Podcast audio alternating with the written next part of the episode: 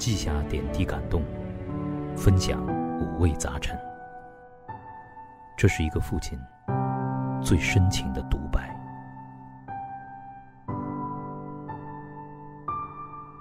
二零二零，磊哥亲子札记。磊哥亲子札记二零二零，大家好，这里是磊哥，很高兴再次见到大家。那今天呢，磊哥要跟大家聊一个地方啊，这个地方是磊哥的大学，嗯，也是磊哥从小长大的一个地方。这是什么地方呢？不是校园，是博物馆啊。因为我的父亲啊是做考古工作的啊，我从小就有一个很深刻的印象，就是家里头会有好多的箱子。然后箱子里头呢，就会有很多的文物，有这个恐龙骨骼的化石、恐龙蛋，还有很多的青铜器啊。这是磊哥小的时候家里头经常会出现的场景。那爸爸是不让我碰的，但是呢，因为这些文物呢，好像我的思绪啊，哎，就一下子飞到了恐龙时代。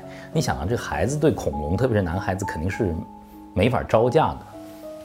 那么随着我渐渐的长大了，然后呢，父亲也会带我到呃博物馆，昆明市博物馆、云南省博物馆，那都是我长大的地方。那么因为父亲在呃博物馆工作，那么就会有这样的一个特权，经常可以在闭馆之后，我进入到博物馆。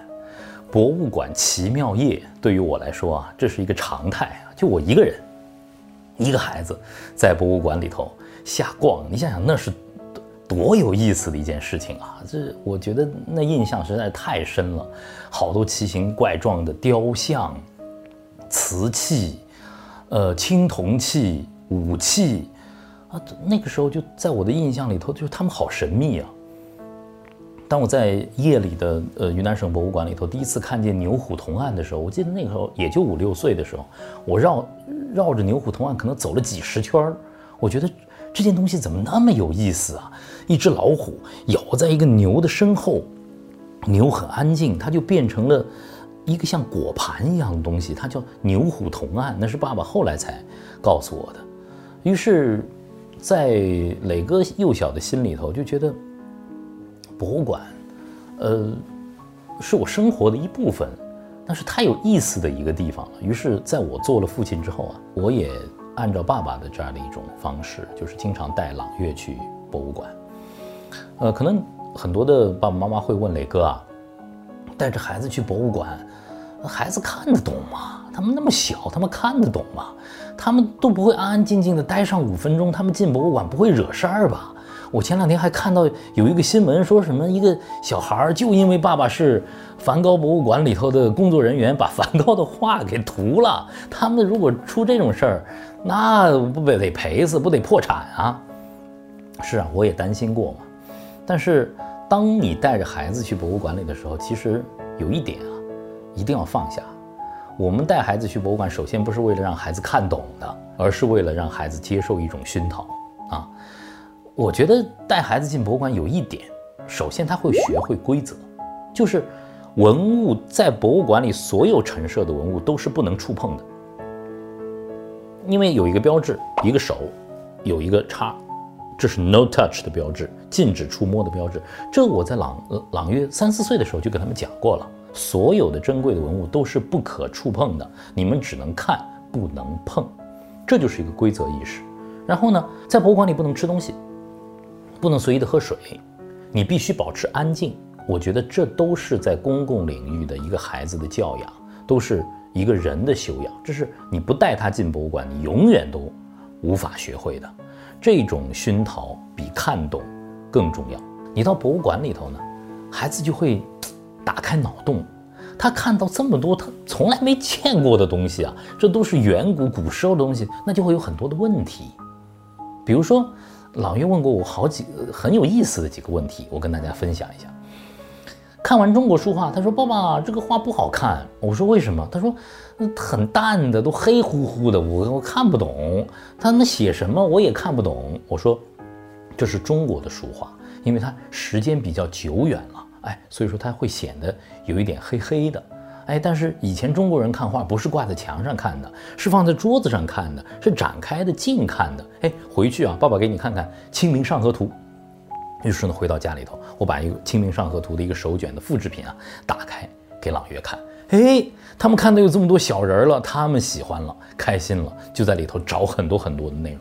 这是他们第一次，其实打开中国书画的这扇门。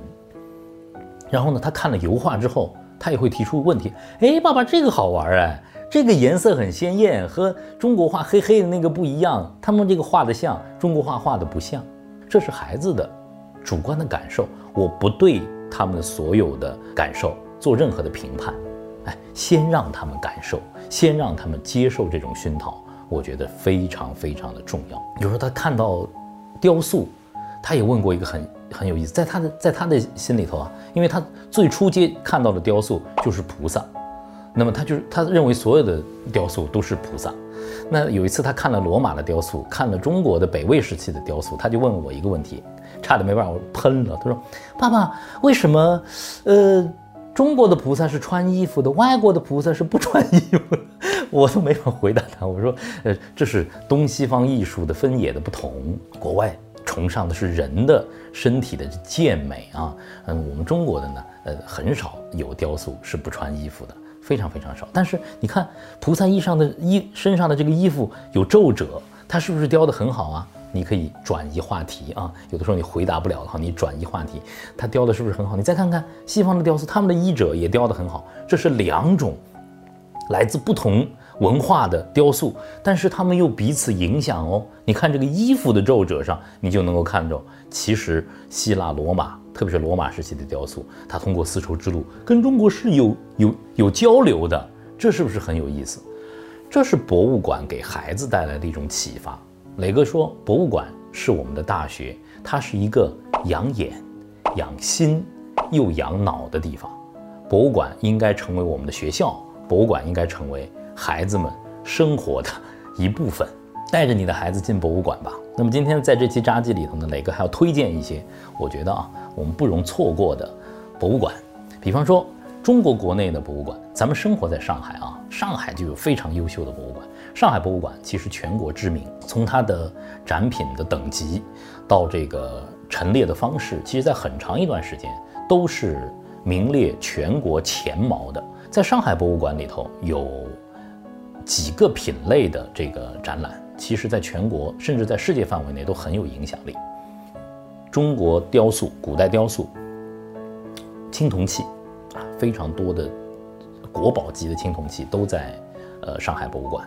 中国古代的书画，其实上海博物馆的这三三个常设的展厅啊，大家可以带着孩子好好的去呃走一走、逛一逛，常去啊，经常去，会有看到不同的东西，未必懂。关键是一种熏陶。近期呢，徐汇的西岸有很多系列的美术馆啊，龙美术馆、余德耀美术馆，还有呃西岸美术馆，现在也也成立了啊，和这个呃法国的嗯蓬皮杜美术馆有合作，也有非常多的大师的作品，你也可以带着孩子去看一看。在中国嘛，一定得进故宫博物院，呃，进了故宫博物院，你会看到那种皇宫的恢宏，还有这种浩繁的。展品哎，其实故宫其实很好玩的。现在有很多的纪录片，故宫修文物啊，呃，故宫里的节日啊，其实你都可以带着孩子先看片子，再到故宫感受一下古代皇家的生活，非常有意思。看了北京故宫，还得看台北故宫。台北故宫因为是历史的原因啊，在台北故宫里头珍藏着，呃，原来紫禁城里头的最精华的一些古代的艺术品啊，书画、瓷器。啊，皇家工艺品啊，大量的在呃台北故宫。呃，如果我们有机会到台北的话，千万真的是不容错过。另外呢，随着行走课堂的这个逐渐的深入啊，磊哥带着行走课堂的孩子们走进了敦煌。我觉得敦煌也是中华的一个艺术宝库，延续一千六百年，它是一座美的殿堂，宗教的殿堂。你可以看到整个中华民族的。美的成长的历程啊！如果带着孩子去，也是一个养料极丰的地方。另外，最近呃，磊哥关注一个地方，这个地方呢还没有被太多的家长看到，呃，现在还不是很热，但是它又极其的重要。就是良渚遗址公园。因为呢，良渚文化啊是呃几千年前的一个非常重要的一个文化的城市，城市的出现是文明出现的一个重要的标志。良渚文化其实影响了长三角非常重要的一个文化圈。我们上海的广富林遗址和良渚文化其实是一脉相承的，影响着其实我们长三角这个地区的先民的这个生活啊。所以他们一直传下来，是中国可以实证的一个重要的考古发现。如果带着孩子去啊，这种遗址公园在中国很少啊，孩子们可以住下来，可以真正的去了解考古到底是怎么回事儿，为什么考古的修复会那么有意思？它在不同的土层里头都记录着什么样的这种信息？那些灰头土脸的陶器为什么会重要？啊，城市的形成，一个城市是怎么规划的，这些都会打开孩子的脑洞，带来无比多的这种问题。离开国中国啊，磊哥认为，在全世界范围内，如果说现在越来越多我们带着孩子去旅行的话呢，几座不容错过的博物馆，呃，也在这里说一下啊。呃，四大，呃，世界著名的博物馆肯定不容错过了，大英博物馆、卢浮宫、美国大都会博物馆，还有俄罗斯的呃东宫艺术博物馆。不容错过。那么离我们很近的，其实在日本，日本东京的国立美术馆啊，也是呃藏品丰厚啊，而且呢，呃中国西方和日本，它是按照不同文明的这种陈展的方式来呃陈列的啊，其实是非常非常具有可读性啊。我记得有一次我去东京旅行的时候，我的朋友带着孩子去了迪士尼，然后呢，我建议太太带着朗月呢到。东京国立美术馆去逛一逛，而且看的是颜真卿啊！我太太差点没睡着了。然后你带着孩子来看这个，他们怎么怎么可能看得懂呢？不管看得懂看不懂，我认为这是一种熏陶。